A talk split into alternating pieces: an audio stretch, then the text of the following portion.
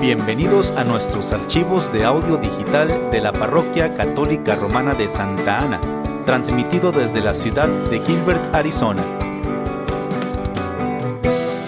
Pedimos a Dios que bendiga su tiempo mientras escucha usted nuestros audios.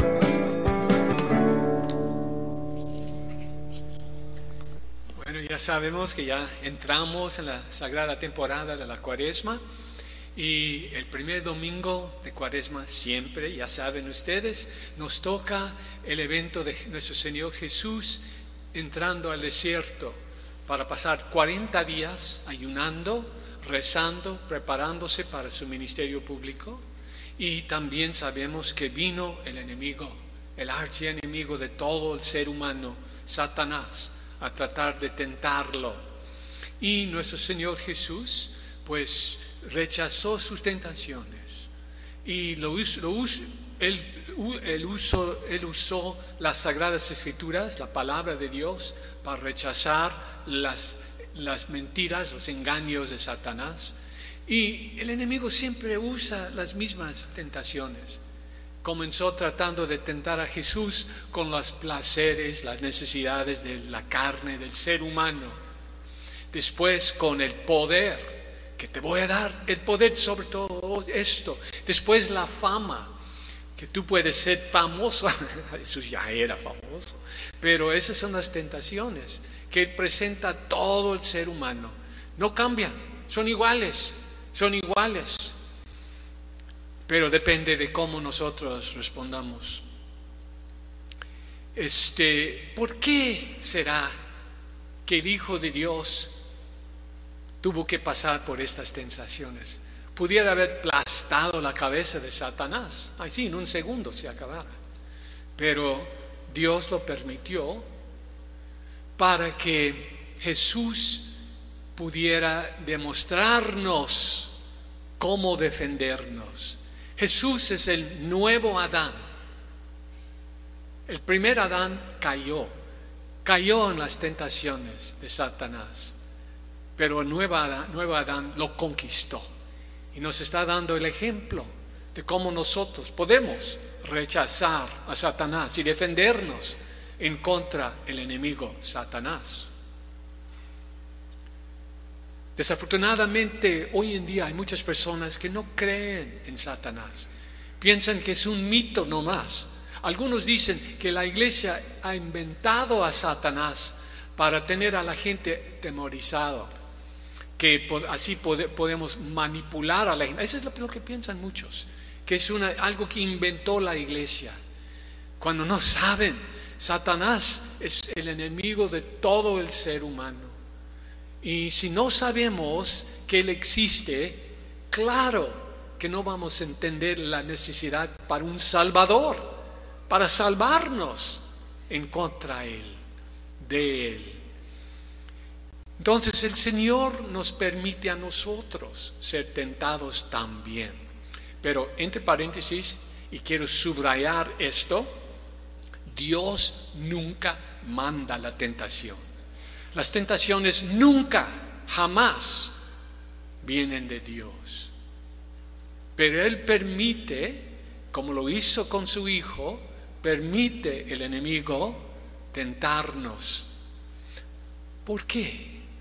Estaba yo reflexionando, yo pienso que hay ventajas en, las tentaciones. En primer lugar, si uno presume y piensa que ya ha llegado a la santidad, con las tentaciones uno se da cuenta, ah, ni, ni tanto, me falta todavía mucho, mucho para llegar a la santidad. Entonces es algo para mantenernos humildes y sabiendo nuestra necesidad de Dios. También en las, en las tentaciones, cuando luchamos, si caemos es otra cosa, pero cuando luchamos nos, nos hace más fuertes y más conscientes de qué poder tenemos cuando proclamamos el sagrado nombre de Jesucristo, el nombre que sobre todo, todos los poderes del universo. Lo vemos, lo vemos claramente, el poder de nuestro Señor Jesús. Y también las tentaciones nos hacen reflexionar de qué tan grande es el regalo de la fe que el Señor nos ha dado. Cuando vemos, pudiéramos haber ido o estuvimos en ese camino y ya hemos regresado. Gracias Señor por darnos tu perdón y darnos este gran regalo de la esperanza que tenemos y la realidad de que estamos contigo. Esas son las cosas que, eh, que, nosotros tenemos que entender y captar, pero sabiendo siempre que Satanás es un mentiroso, un mentiroso. Es, las mentiras, es el padre de las mentiras, como dice en la, palabra de Dios, el padre de las mentiras.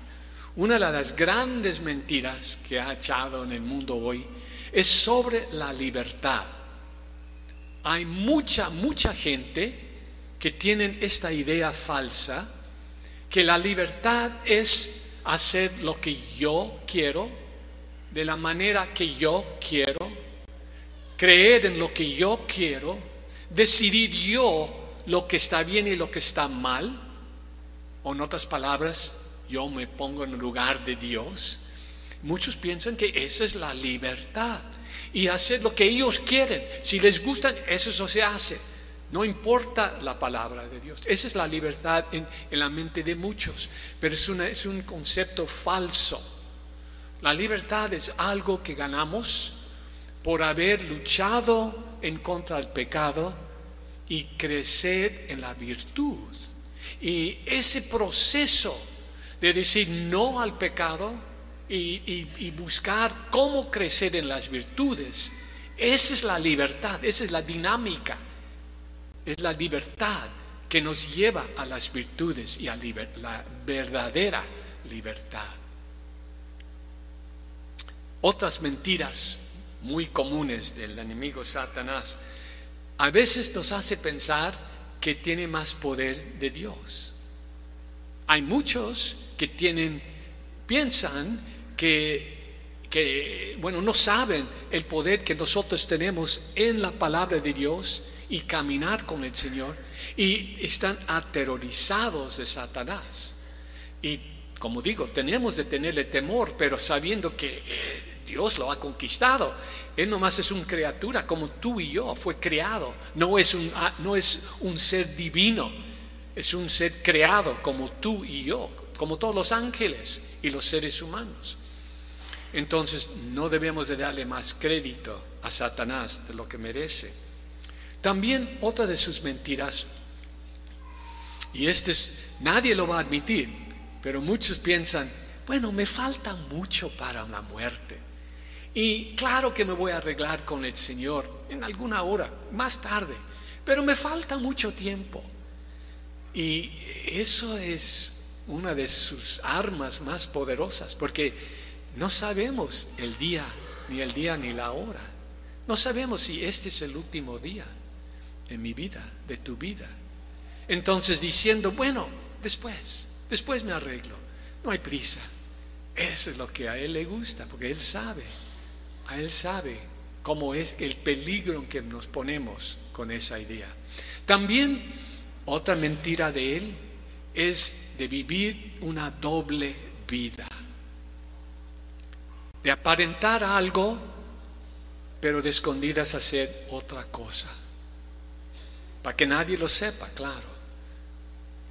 Pero ese es vivir una doble vida. Y para mí, en mi pensar, la doble vida es la definición del infierno.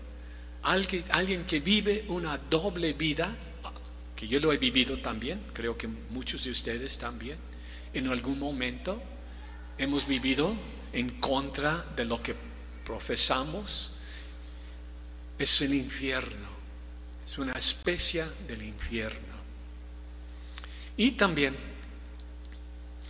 otra de sus mentiras, la última que voy a mencionar, nos dice, mire, no te preocupes de los pecaditos pequeños, esos pecados veniales que no cuentan por mucho, pero lo que no nos dice cuando esos pecados veniales se hacen habituales, nos llevan a los pecados mortales.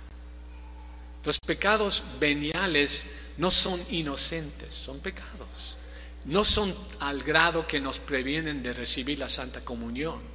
Pero si no, si no ponemos atención, tratando de buscar cómo puedo yo superar estos pecados, de los chismes, de juzgar, de hablar mal, de ya sabemos la lista, todos tenemos la lista bien memorizada, pero esos pecados no son cualquier cosa, porque como digo, se ponen, se hacen habituales y después nos llevan al pecado mortal.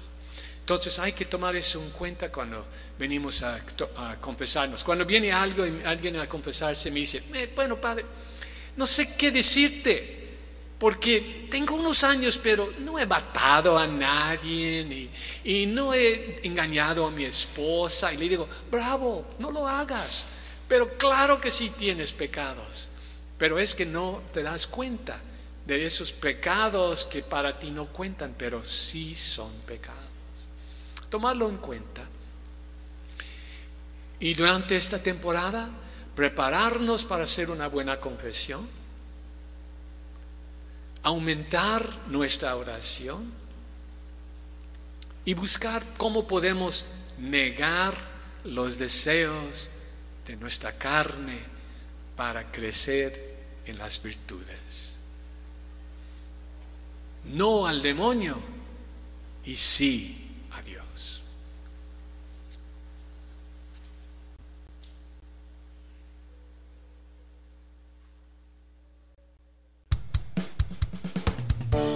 Gracias por escuchar nuestros archivos de audio digital de la Parroquia Católica Romana de Santa Ana. Para más archivos de audio, puede usted visitar nuestra página web